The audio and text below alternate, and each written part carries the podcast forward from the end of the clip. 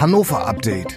Die Top-News zum Tag von HAZ und Neue Presse. Donnerstag, der 11. Mai.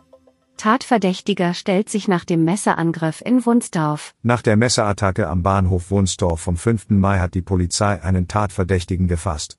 Er soll nach einem Streit einen 35-Jährigen mit Messerstichen in den Oberkörper und das Bein verletzt haben, der Mann musste notoperiert werden. Nach Angaben der Staatsanwaltschaft soll das Opfer nicht mehr in Lebensgefahr sein. Der 22-jährige Tatverdächtige hatte sich selbst der Polizei gestellt, er sitzt jetzt in Untersuchungshaft. Gegen ihn wird wegen versuchten Totschlags ermittelt. Stadt Hannover spart und schließt Saunen.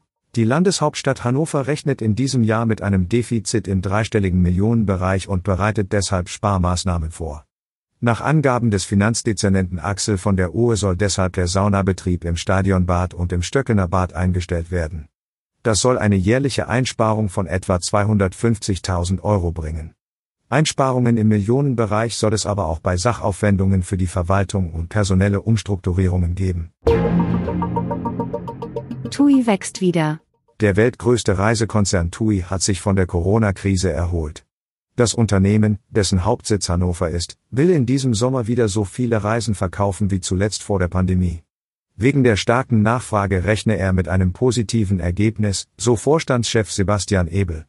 Aktuell sei mit 8,3 Millionen Reisen bereits die Hälfte des Sommerprogramms verkauft, der Umsatz in den ersten sechs Monaten sei um 53 Prozent auf 6,9 Milliarden Euro gestiegen. Allerdings wird es für die Verbraucher auch teurer.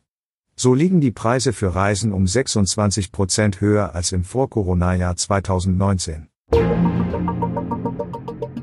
Mode für Promis, die Boutique Agatha schließt. Sie war über Jahrzehnte die Modehändlerin für die Promis und TV-Stars, jetzt schließt Burgel Döring ihr Geschäft Agatha an der Theaterstraße. In den vergangenen 47 Jahren hatten hier viele bekannte Frauen eingekauft, von Schauspielerin Ingrid Steger über Opernsängerin Anna Netrebko bis TV-Moderatorin Bettina Tietjen. Die 67-jährige Döring will aber nicht ganz aufhören. Dafür arbeite ich viel zu gern, sagt sie. Döring will ihre Stammkundinnen zukünftig online beraten. Für ihr Geschäft in Hannovers Innenstadt sucht sie noch eine Nachfolge. Die Redaktion für dieses Update hatte Soran Pantic. Alle weiteren Ereignisse und Entwicklungen zum Tag ständig aktuell unter haz.de und neuepresse.de.